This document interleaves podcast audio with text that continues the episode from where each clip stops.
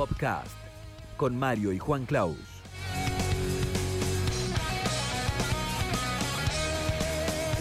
Popcast, cultura pop en formato podcast.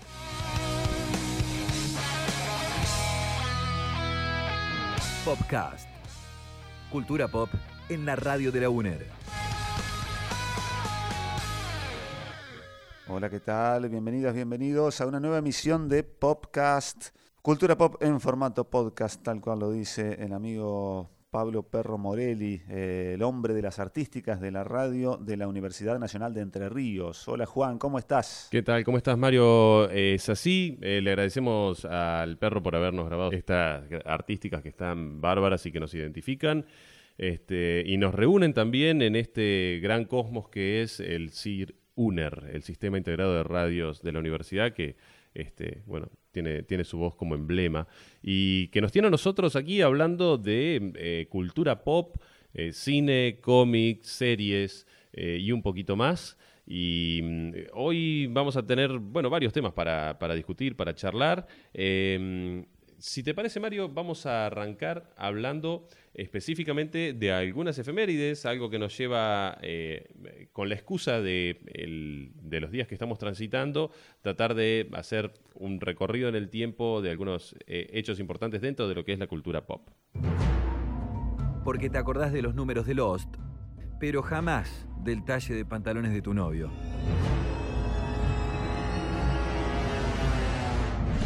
Efemérides Pop. Guys, where are we?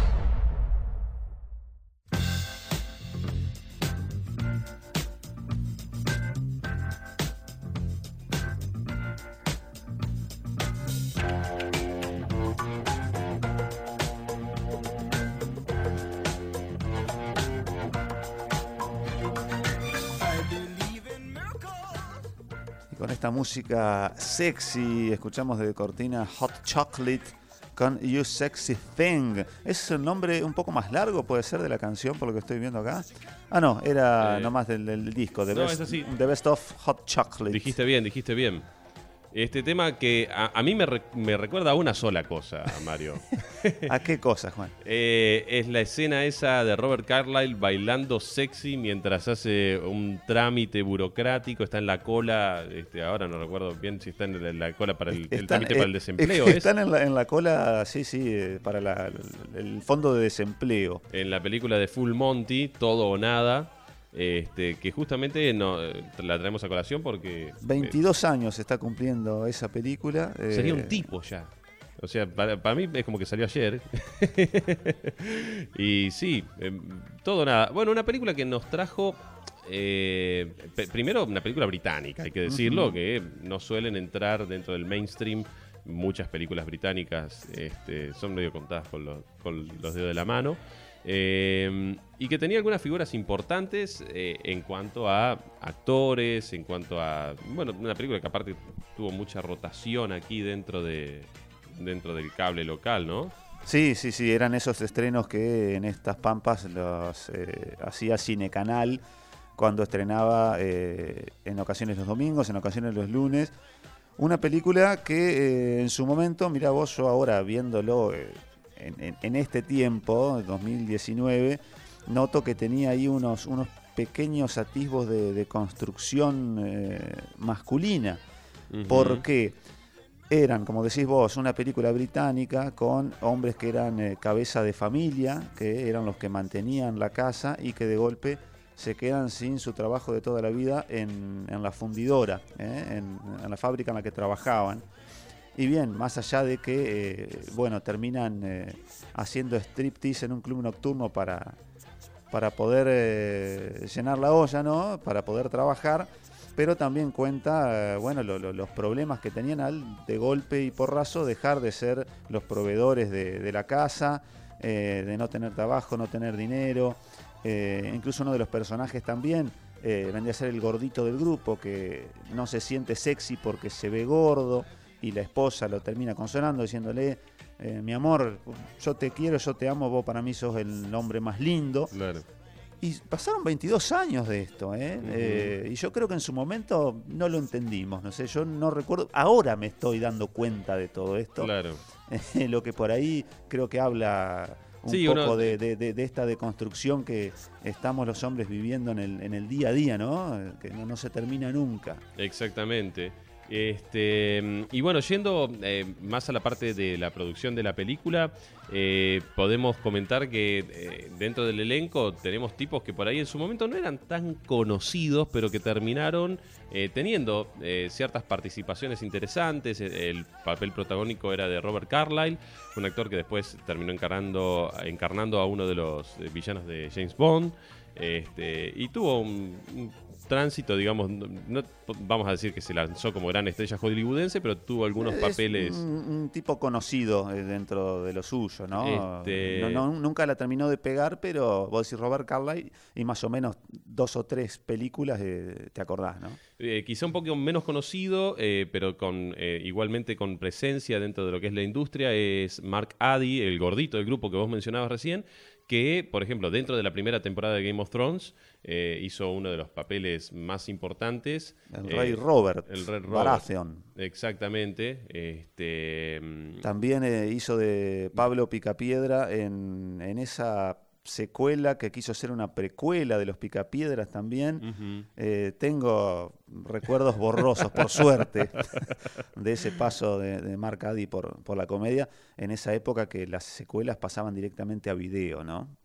Y también dentro del elenco estaba Tom Wilkinson, que eh, un gran actor dentro del teatro, un tipo muy conocido dentro de lo que es, eh, digamos, el mundo de- del, del teatro británico y demás, pero que ah, gracias al Full Monty, donde personificaba al más grande del grupo, Claro, el más viejo y experimentado y el que más le costaba por ahí el tema, obviamente, de perder su trabajo de toda la vida y ni hablemos de eh, hacer un striptease eh, full monty a todo nada, ¿no? Donde quedaban totalmente desnudos.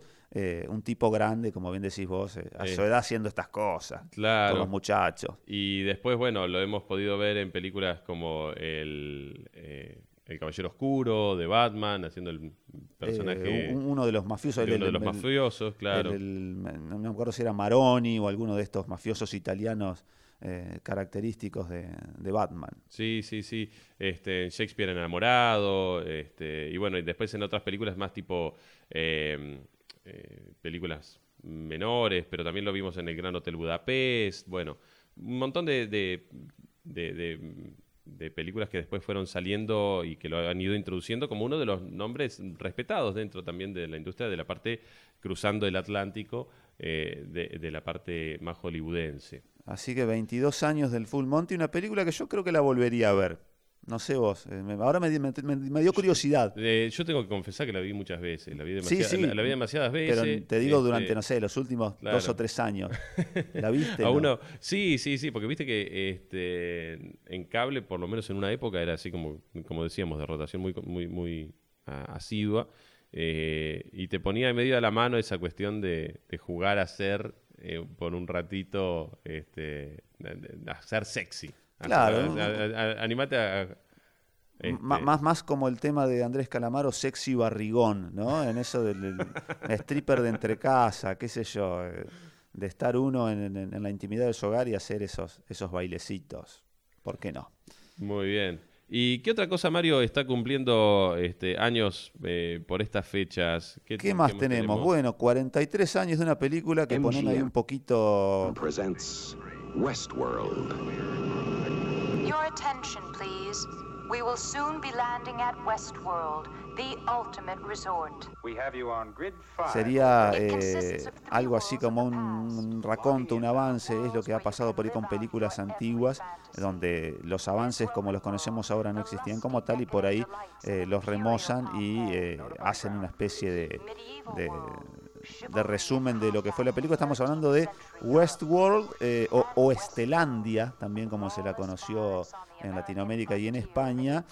Una película que, bueno, volvió a tener mucha fuerza y a ser escuchada, leída y referenciada gracias a la serie televisiva de HBO que ya va produciendo su tercera temporada, donde básicamente el planteo que hace es un parque de diversiones temáticos donde hay robots eh, que son, en vez de ser actores, son robots, y donde los visitantes humanos, ahí sí pueden dar rienda suelta a sus más bajos instintos, pueden salir con un chumbo a matar gente, eh, tener eh, encuentros sexuales con eh, las, las parroquianas y un montón de otras cosas más, porque claro, son robots y no duele eh, hasta que, bueno, hasta que la trama se da vuelta y los robots eh, quieren, eh, quieren venganza. sí, este, una película que está basada originalmente en un libro de Michael Crichton. Fue una de las primeras adaptaciones, creo, de, de, una de las novelas de Crichton a la pantalla grande, que ustedes recordarán, por ejemplo, por películas como Jurassic, Jurassic, Park, este, principalmente, pero Congo. Este, Congo eh, epidemia, creo que también era de, de, Crichton. Este, y en el caso de, mm, Westworld, vos bien lo decías, tuvo una remake eh, producida especialmente para televisión que fue eh, coescrita por Jonathan Nolan, el hermano de Christopher Nolan, el director de la, este, de la trilogía del Caballero Oscuro de Batman, y un tipo realmente muy interesante en cuanto, al momento de escribir. Eh, tengo que decir que a mí, dentro de los hermanos Nolan, me, llama siempre más el trabajo de lo que hace Jonathan al momento de escribir que, eh, que su hermano Christopher como, director, porque es un tipo muy cerebral, un tipo que le gusta mucho meterse a fondo con un tema, buscarle un, un perfil determinado a un tema y este, lo lleva hasta, hasta sus últimas consecuencias explorando todas las aristas. Y eso es lo que hizo con la serie de Westworld, eh, con esto que vos decías, del parque temático, los, los robots, pero yendo más a, fondo en cuanto a qué es lo que hace un robot, qué es lo que hace la personalidad, qué es lo que los diferencia de los seres humanos y por qué, en definitiva, este, qué es lo que nos hace a nosotros eh, como seres humanos tan supuestamente independientes, únicos, creativos. Este, y bueno, y eh, él lo enfoca desde un lado de una, una vieja teoría eh, que trataba de explicar el funcionamiento del cerebro, que hablaba de eh, el cerebro bicameral, ¿no? De, el cerebro como partido en dos partes, con una parte que era como la, la, parte de la voluntad, el, el, libre albedrío, digamos, y por otro lado como algo más impuesto, algo más... Eh, y esa es una teoría vieja que ha caído en desuso, pero que él la usa como excusa para empezar a explorar eh, el hecho del software y el hardware, digamos, que llevan a, los robots a de repente eh, tomar conciencia y como esa, esa, esa, doble parte, ¿no? De ellos teniendo que cumplir una tarea específica, fija dentro del parque y por otro lado, este, de repente eh, teniendo voluntades, teniendo deseos, teniendo anhelos propios que son parte de esa misma, de esa misma programación, porque ellos están como robots programados para eh, jugar un rol, ¿no? Para que los invitantes eh, se sientan inmersos en ese mundo.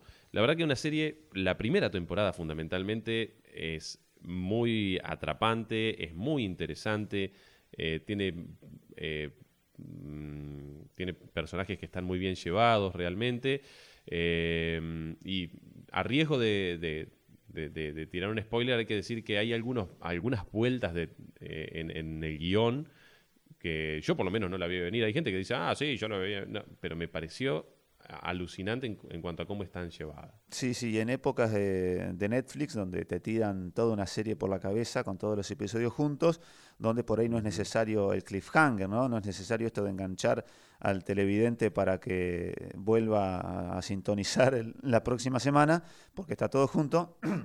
En HBO sí, todavía sigue sucediendo del episodio semanal, así que sí, tiene buenos cliffhangers y te engancha y vos realmente estás esperando el próximo episodio. Exactamente. Eh, Westworld, no, no, puedo dejar de, nombrar la referencia de Los Simpsons cuando en uno de los especiales de las casitas del árbol del horror eh, van al parque de Tommy Daly eh, y que en algún momento la cosa se desmadra y es una clarísima referencia al Westworld de la película, ¿no? Donde por ahí, eh, confieso que no, no la vi nunca, esa, a la peli del 73. Está bueno, está, está eh, Robert Landon. Jules Briner. Está Jules Briner en el personaje más icónico el pelado Jules Briner. Este, que hace un robot justamente pistolero. Ahí está, el robot pistolero. Eh, eh, ¿Robert Langdon o Michael Langdon? Michael Langdon. Ah, Michael Langdon. Me- te- tiré- gracias, gracias por la corrección. yo sé por qué tiraste. Ro- Robert Langdon, eh, eso se los digo a ustedes, audiencia, el, el protagonista de Soy Leyenda, eh, el libro de Richard Mason, del cual después hicieron una película que no tenía nada que ver, lo que me eh, tira para. que Esto tiene futuro para charlarlo en otro, en otro programa, ¿no? Para un. eh, en medio de la grieta. eh, libros versus películas y adaptaciones, bueno, pero ya. Y bueno, vieron, y- vieron que es fácil irse. Y si irse. hubiéramos leído el libro, por ahí podíamos comentar algo del, del libro de Michael Crichton. También, viste que es, es difícil hacer la tarea en, en Pero, estos casos. ¿eh? mm, sí, sí, en realidad... eh, Sería capaz para desilusionarse más, así que mejor. Sí, yo creo si que nos la- falta algo. Lo, lo mejor que han tenido los libros de Michael Crichton son las adaptaciones Mm. cinematográficas, eso lo digo habiendo leído algunos de sus libros, eh, y por ahí pasa a diferencia de, no sé, otros grandes autores que han sido llevados a la pantalla como Stephen King, digamos, Claro. donde por ahí han sido más irregulares.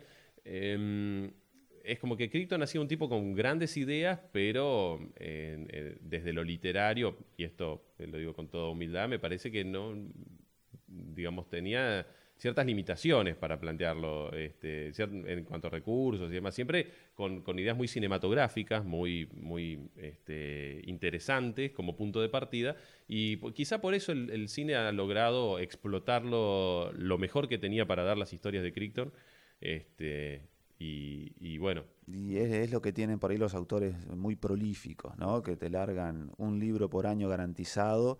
Y bueno, eh, hay, hay de todo, ¿no? Hay Hay un algunas, todo. gemas y después hay otras cosas más olvidables. Eh, recuerdo uno particularmente, ya es medio lo último para cerrar la parte de Westworld, porque nos, nos fuimos yendo. Eso está bueno igualmente de, de los podcasts, en que uno se puede ir un poquito. Eh, ese libro en que el villano es una especie de entidad robótica que está formada por un montón de nanorobots ajá, ínfimos que forman un- una especie de, de- de tipo grandote que incluso suplanta identidades y todo, eh, que es muy llevadero, es decir, esta, este tipo de literatura que va para adelante, nada más, ¿no? no necesita eh, que uno se detenga mucho, tenga que volver porque no entendió algo, va para adelante. Pero sí, yo creo que es cuestión de googlear Michael Crichton eh, nano, nanobots y va a salir el título que no me acuerdo. Eh, estoy, estoy estirando, esto en radio se llama estirar. Eh, pero sí, qué sé yo. uh, Prey. Prey, presa se Presa. llamaría. Eh, sí, qué sé yo, una historia claustrofóbica en un laboratorio en medio del desierto. eh, donde, bueno, uno de esos experimentos que se van de madre y, bueno, de golpe y porrazo eh, se, se va toda la miércoles, qué sé yo. Claro. Sí, sí, sí, un, un- un escenario así de, de- Bueno, justamente... eh, En algo- que, en algo que que hay uno que no- decir- no- a uno no le interesa los personajes que mueran, porque son Eh, todos detestables. no Al- sé. Algo que hay que decir de, de Michael Crichton es que se ve que tenía una cuestión de una obsesión con eh, la tecnología sobrepasando al ser humano, ¿no? Eso es como que aparece todo el tiempo en, en- en los libros. Mm.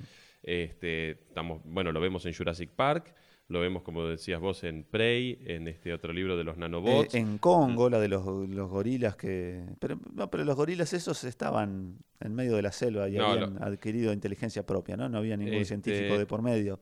Eh, sí, pero en el caso de Westworld, eh, la tecnología, sí, ¿no? sí. Superando al, al ser humano, digamos como eh, que le gustaba la ciencia ficción por, por ese lado. Este, y son varias las, las obras de él que, este, que, exploran ese tema de que también es medio universal, vamos a decirlo, de la, tecnología, eh, cuando es reflejado dentro de la ciencia ficción, muchas veces como un desafío Y hablando de ciencia ficción y tecnología que supera al ser humano, nos da pie para la última efeméride de, de la jornada, que es La Guerra de los Mundos, 66 años del estreno de La Guerra de los Mundos del año 53. Escuchen esto.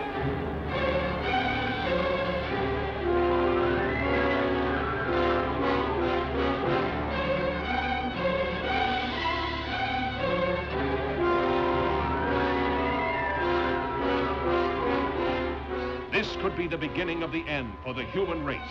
For what men first thought were meteors or the often ridiculed flying saucers are in reality the flaming vanguard of the invasion from Mars.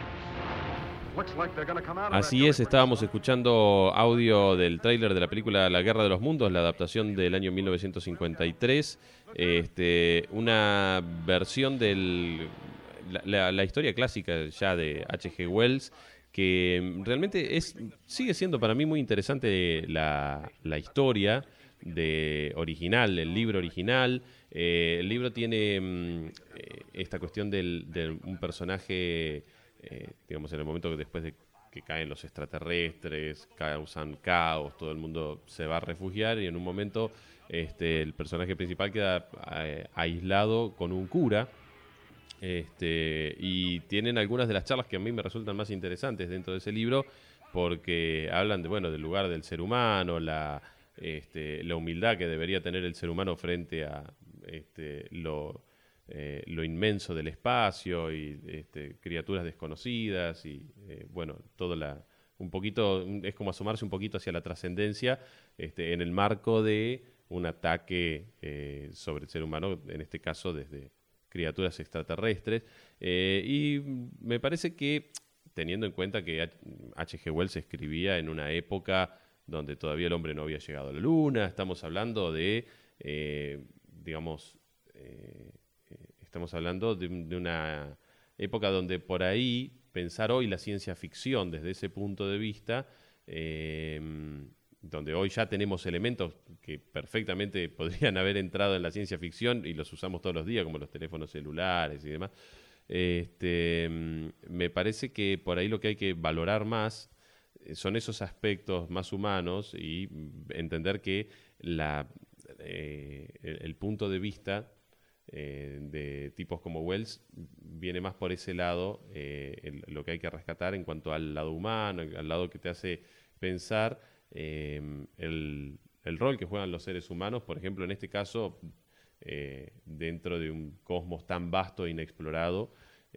y que muchas veces no nos damos cuenta. De hecho, el prólogo que Spielberg toma para cuando hizo la remake eh, casi palabra por palabra, está narrado por Morgan Freeman en la película, este, mm, eh, habla justamente de eso, de que el hombre no toma conciencia en su día a día, ¿no? de que está flotando en una partícula de polvo en el medio del espacio y que puede estar siendo observado por criaturas que tienen planes más allá de lo que el hombre siquiera podría ser capaz de sospechar. Claro, bien, bien ciencia ficción pura y dura, ¿no? Haciendo una crítica al comportamiento de la humanidad. En el caso de la película del 53, bueno, es eh, una película de acción, se podría decir también, donde por ahí lo que más muestra es eh, los extraterrestres invadiendo la Tierra, que en este caso, eh, hay que decirlo, no, no, son los clásicos trípodes, estos robots de tres patas que, que tiene la obra original,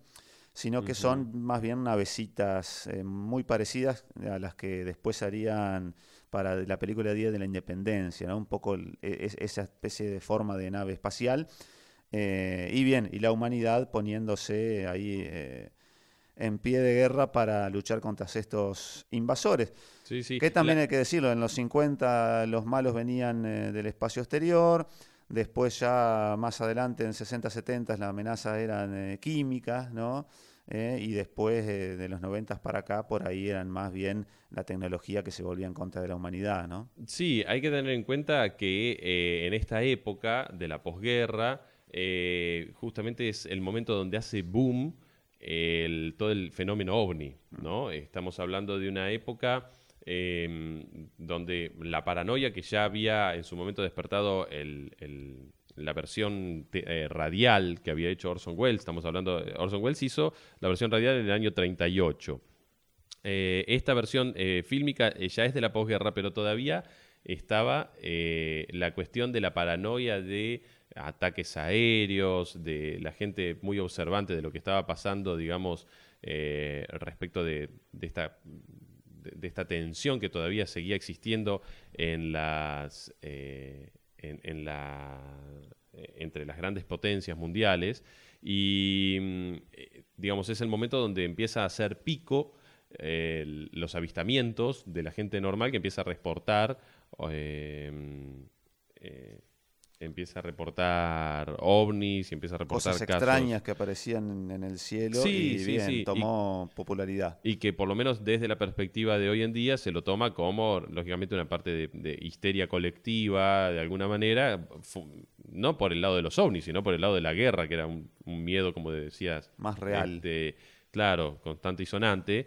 eh, el tema de la guerra nuclear, ¿no? Todas estas este, cuestiones que tenían en vilo a la población mundial. Y lógicamente el tema de los ovnis fue de alguna manera un catalizador, ¿no? Como, eh, eh, bueno, eh, también recordemos que en esa época la exploración espacial todavía no, eh, no había arrancado en pleno, digamos, todavía no, no había este, no había existido el programa Apolo, no había existido el programa Gemini, estamos este, en una época muy eh, de, de mucho desconocimiento también este, respecto de los cielos y demás. Y de- un poco de esa, de, de toda esa ovni exploitation que hubo en, en esa época, es que eh, se tomó la película eh, producida por George Pal, eh, que dejó algunas imágenes icónicas realmente dentro de lo que es el cine de ciencia ficción de esa época, porque las maquetas tienen un nivel de producción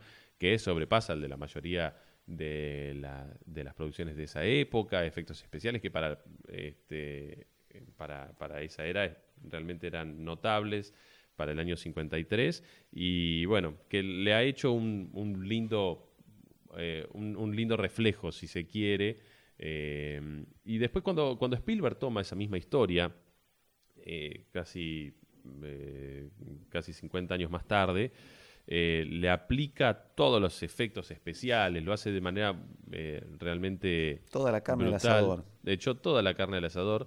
Y mm, quizá de lo que pecó la, la versión de Spielberg fue de un poco de ingenuidad en cuanto a tratar de tomar demasiado literalmente algunos elementos y las libertades que se tomaron por ahí son, este,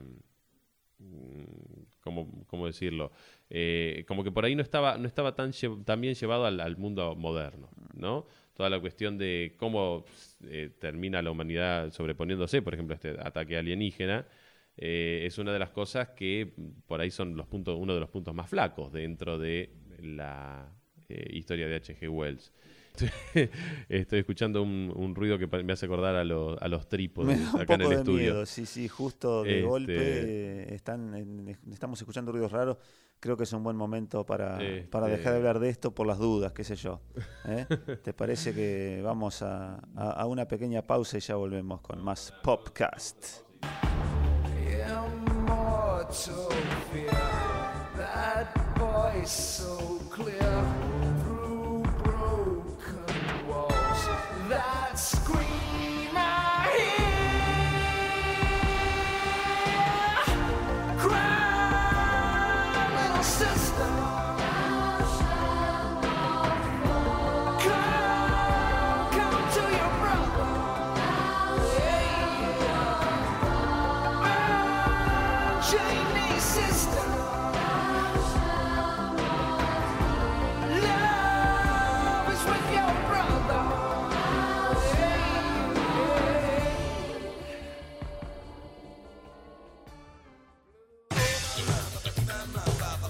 El que depositó dólares recibirá El dólares. argentino suspenderá el pago de la deuda No, la externa. inflación es la demostración de, de tu incapacidad para gobernar.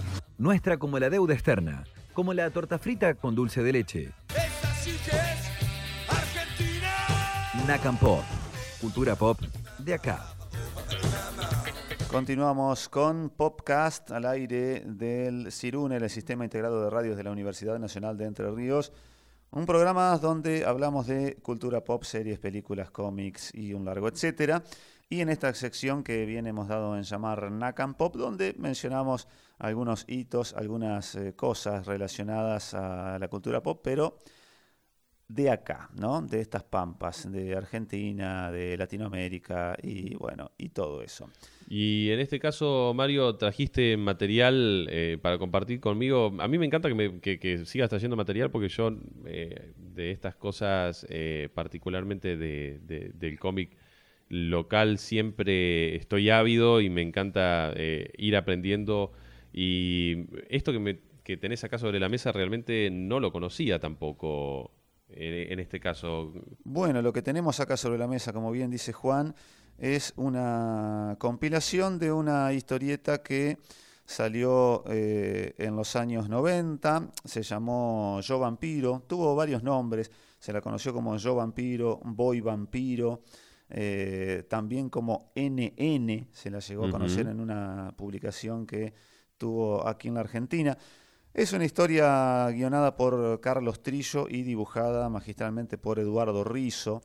Eh, no sé si vale la pena por ahí detenerse mucho en la obra de estos, de estos dos grosos, por ahí mencionar simplemente que Eduardo Rizzo por ahí, eh, bueno, la, pegó mucho eh, afuera, ilustrando 100 balas, por ejemplo. y Carlos Trillo, bueno, que ha guionado de todo, ha hecho comedia, ha hecho drama, en su prolífica carrera como guionista, como bien digo. Uno de los grandes nombres, digamos, dentro de lo que es el, cómic nacional y, demás. Este, bueno, un, tipo que eh, quizás está dentro del, de, lo más conocido. Claro, sí, sí, por ahí es esa gente como, como bien dice a veces uno que no necesita presentación, ¿no? Porque es como que está todo, todo tan eh, googleable y fácil de alcanzar que por ahí quería más que nada que hablemos de lo que es la, la historia de este, de este personaje, el que le da nombre a la saga. Yo Vampiro corto, eh, más o menos cuento la, historia, es un, niño que en eh, la época de los faraones, es hijo de un faraón él, y por un evento, un evento cósmico, toda la, aldea queda reducida a cenizas, todos los, pobladores de la aldea eh, se derriten frente a un sol muy, muy fuerte que de repente aparece y solamente quedan con vida él y una sacerdotisa que era la amante de su padre, y lo que ellos eh, tardarán un tiempito en darse cuenta en que esto los ha convertido en seres inmortales. Eh, eso por un lado, seres inmortales por un lado, y por el otro es que para poder eh, vivir tienen que alimentarse de sangre humana. se vuelven vampiros, pero el problema mayor que tienen, más allá de eh, odiarse, ¿no? se convierte en el némesis el uno del otro, es que en un punto, eh, que parece que es lo que dicen todos, al menos lo que dicen las ficciones, yo hasta ahora no he conocido ningún inmortal, pero aparentemente este temita de la inmortalidad sería medio, medio cansador, llegado un momento. Entonces, eh, en el caso de, este, de este niño, este niño que también otro gran pesar que tiene en su vida es que nunca llegó a volverse hombre, eh, era ahí apenas un, purrete, un borrego, un puber de 12, 13 años, no había llegado a desarrollarse tampoco sexualmente, y es uno de, las grandes, de los grandes problemas y eh, de los grandes enojos que él tiene con esta maldición que ha caído sobre él, que en primer lugar lo hizo inmortal, es un nene inmortal con lo que esto, eh, los problemas que esto tiene, ¿no? Porque en cada momento de la historia en que aparece, por supuesto, uy, nene, que, estás perdido, necesitas ayuda, eh, vamos a ayudarte, te vamos a llevar a un lado donde estés bien. No, no, ¿qué te voy a andar explicando? Porque, ¿qué pasa? Nosotros por ahí en las ficciones eh, se han visto historias de inmortales, pero de gente, gente grande, gente adulta, claro. que por ahí me parece que la puede llevar de, otra manera, ¿no? A este tema del anonimato o el de decir, bueno, voy picando de pueblo en pueblo, de época en época, y más o menos la voy a ir disfrazando. Pero en este caso, él es un nene y todo le cuesta el doble. Son pocos los nenes vampiros dentro de la literatura en general, dentro de la... Bueno, está eh, quizá, eh, por lo menos el, personaje que yo más recuerdo, es el de entrevista con, un vampiro. Este, el, personaje de Kirsten Dunst. El que hacía Kirsten Dunst fue el, papel que la sacó a la fama, Kirsten Dunst, digamos, la, que la hizo conocida. Y sí, era una nena, no sé, de 12 años, una cosa así, pero no, no suelen abundar ese tipo de, visiones, como decís vos. Claro, porque eh, me parece que de repente tienen que ser eh, niños por fuera, pero tras tantos años de, inmortalidad van acumulando eh, experiencia y son gente muy vieja por dentro, pero por fuera siguen siendo niños.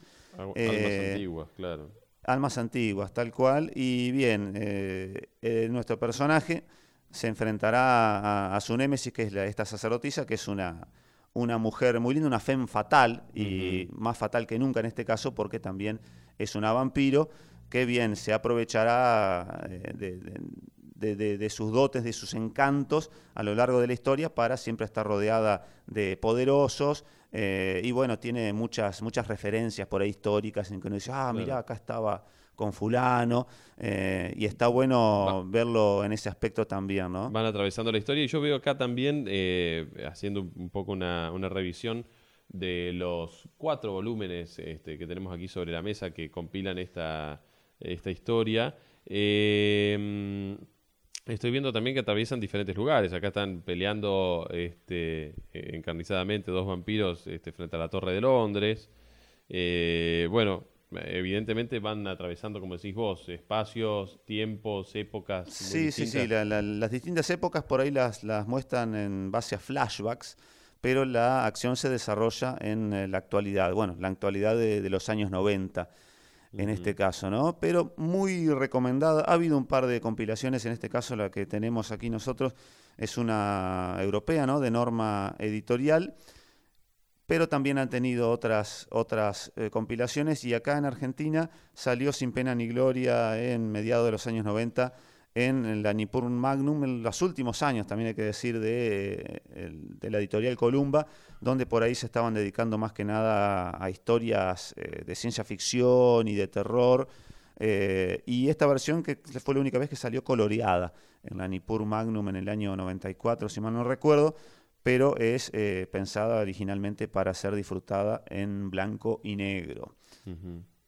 Este, no hay muchas historias de vampiros locales, Mario, dentro de lo que es el cómic. No hay mucho, no hay mucho. Haciendo una, una búsqueda por ahí, se podría decir liviana. eh, el otro vampiro que aparece mencionado y hasta que después protagonizó su propia miniserie fue el mismísimo Drácula, ¿no? Pero Mm. el Drácula más bien eh, personaje histórico. Vlad Tepes, el, em- el empalador El de em- Valaquia, eh, que eh, tuvo una aparición en la historieta Dago, Ajá. de el guionista Robin Wood, dibujado magistralmente por Ernesto Salinas.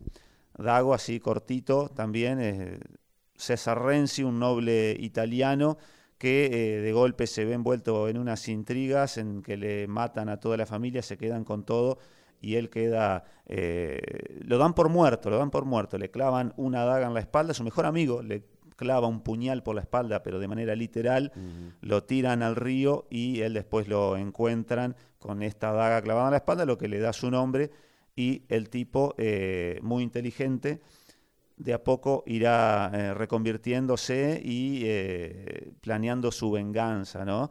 En una historia, una historieta muy recomendada. También han salido recopilaciones hace poco. La, la editorial Comic.ar ha estado sacando recopilatorios de, de Dago. E historias nuevas también, porque en Europa todo esto se siguió publicando Ajá. y no acá en Argentina, ¿no? Y Dago se cruzó con Drácula, decís. Dago en un momento se cruzó con Drácula, Drácula lo tuvo de prisionero, eh, pero llegaron a hacerse grandes amigos. eh, en una razón de cinco o seis episodios eh, de, de Dago, se cruzó con Drácula y pegó tanto este personaje que después tuvo una especie de spin-off en una miniserie donde era más bien histórica y bueno, tenía por ahí por supuesto sus, sus anacronías históricas, por ejemplo, Dago que era el protegido del, del gran visir, si te pones a hilar fino, como que no compartieron un mismo espacio temporal con Vlad Tepes, pero Claro. bueno, son esas pequeñas licencias poéticas y libertades que uno se toma para el disfrute, ¿no? En este caso.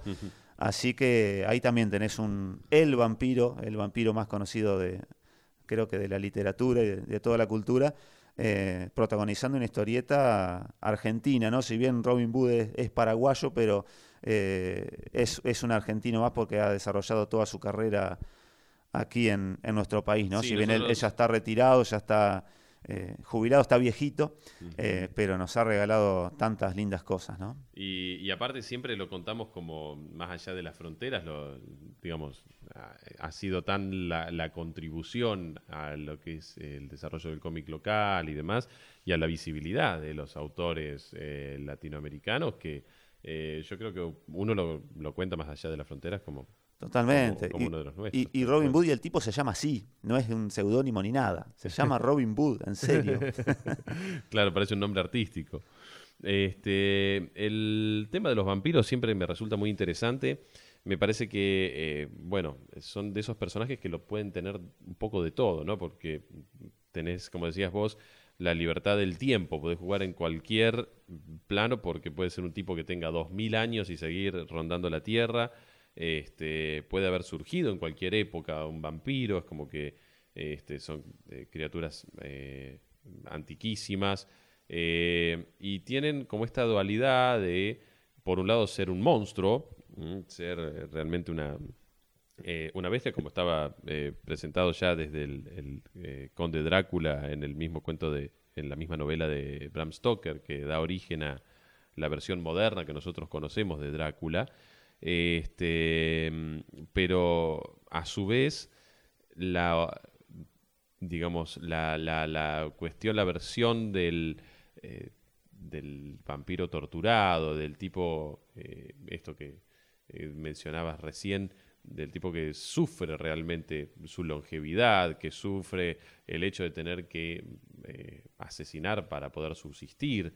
Eh, quizá un poco más de, de, de ese costado del vampiro sufriente, del vampiro incluso el va- vampiro seductor, que se tomó Francis Ford Coppola cuando hizo su versión Mm. del Bra- de el Drácula de Bram Stoker, que lo hizo este, en, en un tono más, eh, eh, más barroco en cuanto a lo visual, pero sobre todo más romántico, más... eh, más sufrido por ese Y que. O logra sea, una dualidad. empatía, logra una empatía también con el, el televidente, con el lector, ¿no? No es, no es un monstruo al que hay que solo temer, sino que, eh, vos decís, tiene, tiene su- sus cosas también, ¿no? Sus problemas, sus, sus cavilaciones. Eh, y en el caso, bueno, volviendo a, a Yo Vampiro, eh, la única manera de morir de una vez y para siempre, diría. Jorgito Piñarello, de, de Te lo resumo así nomás, es si les cortan la cabeza, si les separan la cabeza de su cuerpo. No hay estacas acá. eh, no hay estacas y son vampiros diurnos también, pueden andar tanto de día como de noche y mueren como cualquier eh, persona, pero una vez que el sol, que a su vez les otorgó esta maldición de la inmortalidad del vampirismo, eh, una vez que el sol los toca, vuelven a la vida, se regeneran de una manera eh, muy dolorosa también, por lo que cuentan, como que tampoco es un viaje que está bueno de golpe que se te cierre desde un agujero de bala, ni hablemos de ser un esqueleto que aparece tras 40 años abajo de la tierra de una cloaca y empezar a regenerarte desde cero con la luz solar. Por lo que cuentan, eh, no es algo, algo lindo ni placentero, sino todo lo contrario. Eso según la versión de los vampiros acá de Yo Vampiro, de Trillo y Rizo. Exactamente. Este, muy bien. Eh, No puedo dejar de mencionar, estábamos hablando de las diferentes interpretaciones de los vampiros y cómo pueden ser eh, personajes por ahí eh, que puedan so- ser tomados desde diferentes ángulos. Y me parece eh, de- pa- para, para recomendar eh, la versión de mm, los vampiros que está presentada en Lo que hacemos en las sombras, What We Do in the Shadows, que es una serie eh, en realidad es una película originalmente eh, eh, que, fue producida por Taika Waititi, que nosotros quizá conocimos ya más dentro del mainstream como el director de la cuarta película de Thor, Thor Ragnarok. Eh, ¿Dije bien? Dijiste ¿Cuarta? bien, sí, sí. Este. Y bueno, eh, realmente la película original es eh, realmente eh, muy, muy graciosa porque lo que hace es plantear la escena de vampiros que están viviendo en la actualidad, viven juntos en una casa comunitaria para vampiros, tenemos vampiras de, de diferentes épocas incluso, y claro, se chocan todo el tiempo con las vicisitudes del mundo moderno y que, que digamos, van en contra de sus costumbres, sus necesidades, y realmente los pone en un lugar que es muy, muy, muy gracioso. Este, no deja de ser una tragicomedia porque uno eh, empatiza con estos pobres vampiros que no les queda otra que hacer lo que, tienen que hacer para subsistir. Y mm, realmente la película era una película de culto y mm, ahora justamente se está lanzando eh, la, versión, una versión de, de esa misma historia eh, en versión de serie, televisiva. serie televisiva. Eso se está emitiendo, creo, por eh, Hulu.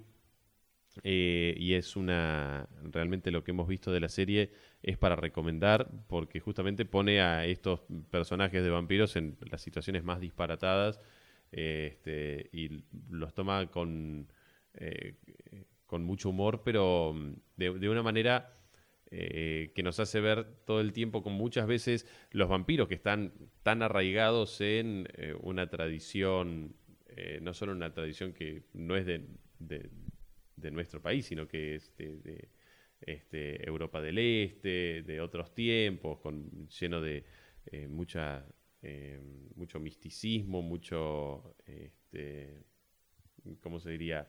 Eh, pensamiento mágico y eso. Y bueno, como todo eso eh, contrapuesto al, a la frialdad, el pragmatismo y el, del mundo capitalista, hace que choquen todo el tiempo. Claro, estaba, estaba mirando si continuaba en el catálogo de Netflix, pero creo que ya no. Eh, estuvo en su momento la película What We Do in the Shadows, que la habían traducido algo así como La Casa Vampiro. Eh, y se podía disfrutar por Netflix, pero veo que ya no está en su catálogo. También recuerdo en, la historieta argentina personajes con tintes vampíricos. Bueno, eh, volvemos a, Carlos Trillo, en este caso haciendo dupla con, eh, con Carlos Meglia.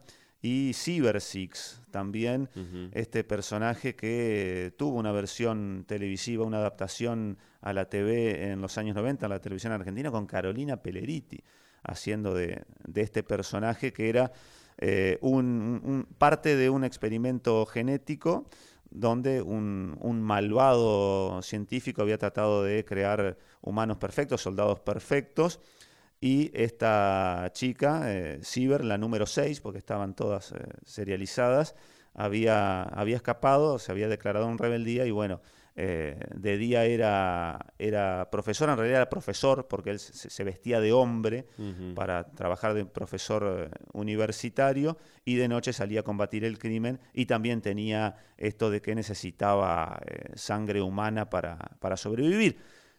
Polémica.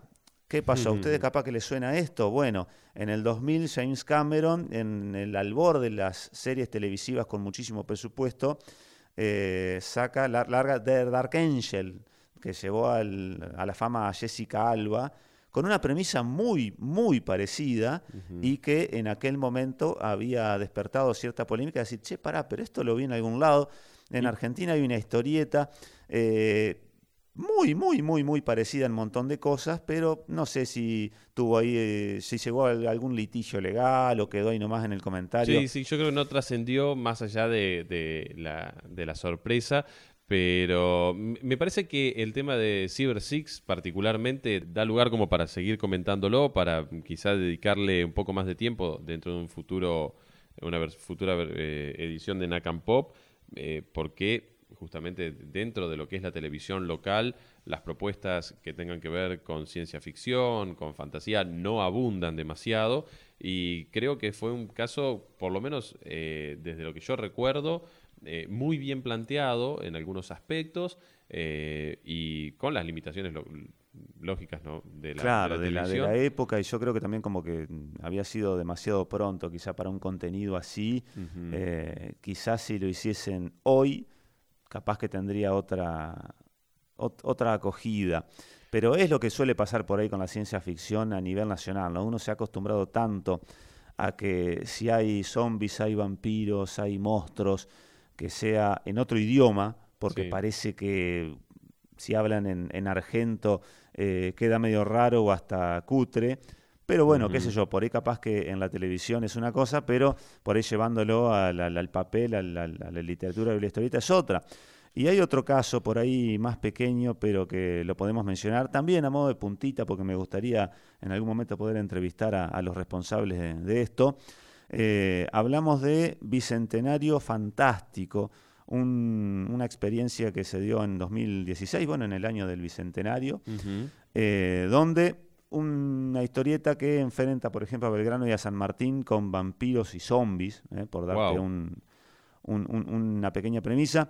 Eh, fueron historietistas tucumanos que lanzaron esta publicación que mezcla hechos históricos con elementos sobrenaturales en una, qué sé yo, en una búsqueda de acercar por él la literatura a los más jóvenes o al menos, eh, qué sé yo, en esto de que uno por ahí se engancha con alguna historieta o alguna serie, alguna película y después quiere ir al libro para enterarse de más, eh, decir, bueno, eh, me gustó esta, esta flasheada, me voy a poner a leer un poco de historia argentina a ver cómo fue.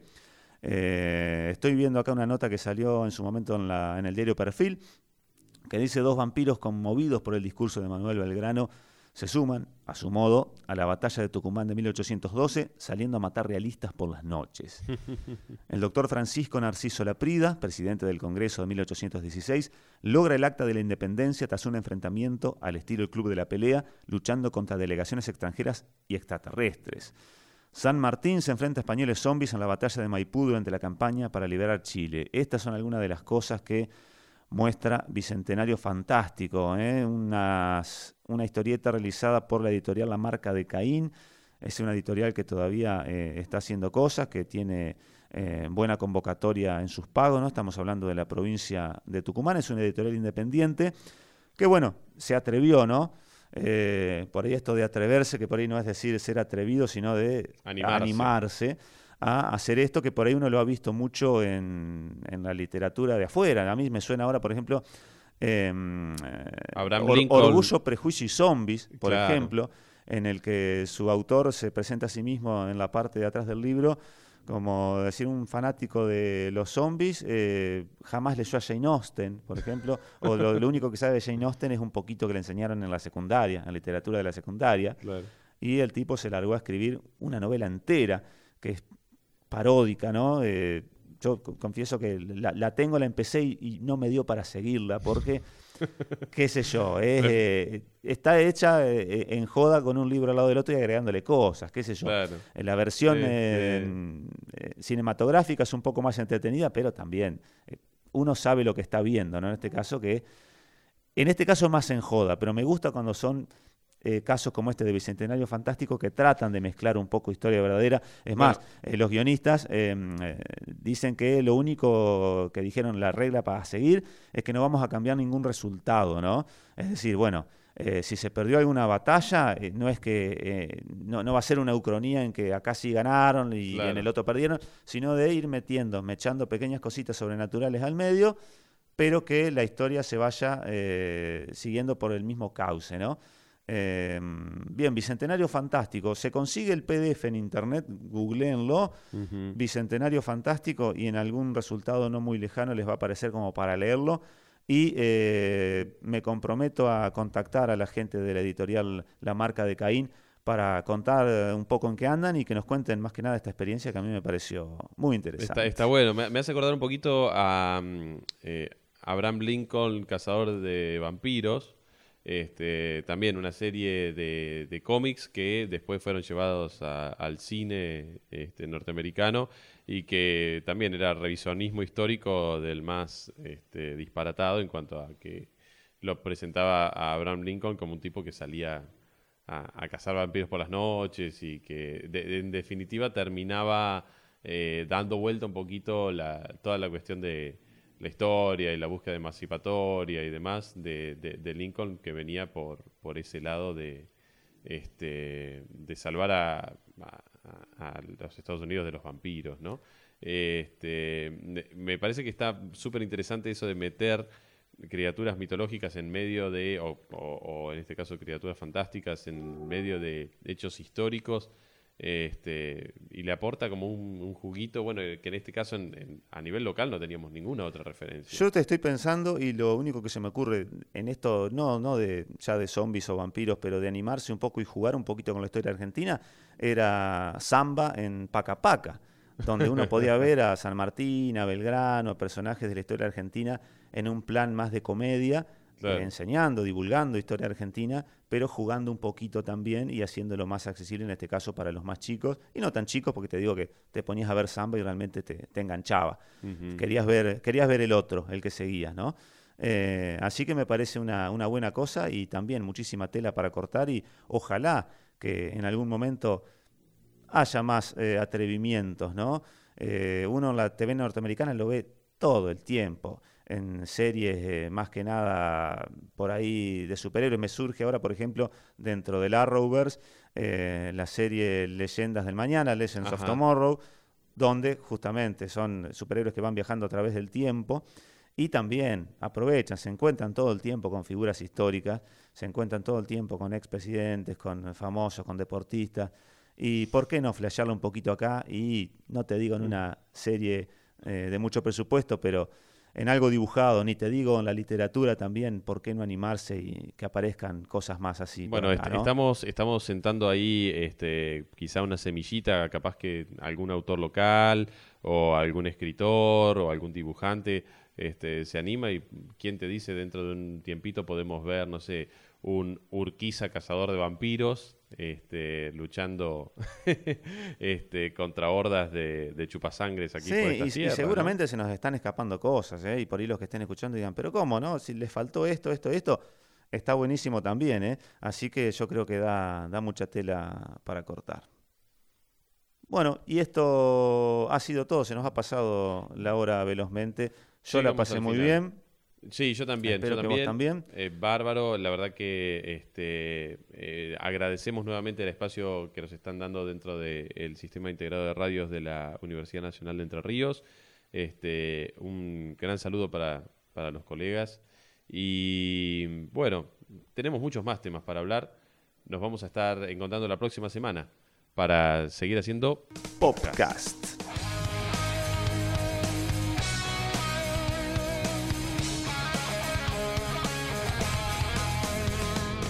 Popcast con Mario y Juan Claus.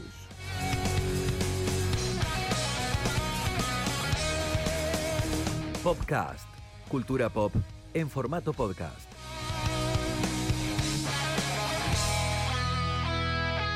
Popcast, cultura pop en la radio de la UNER.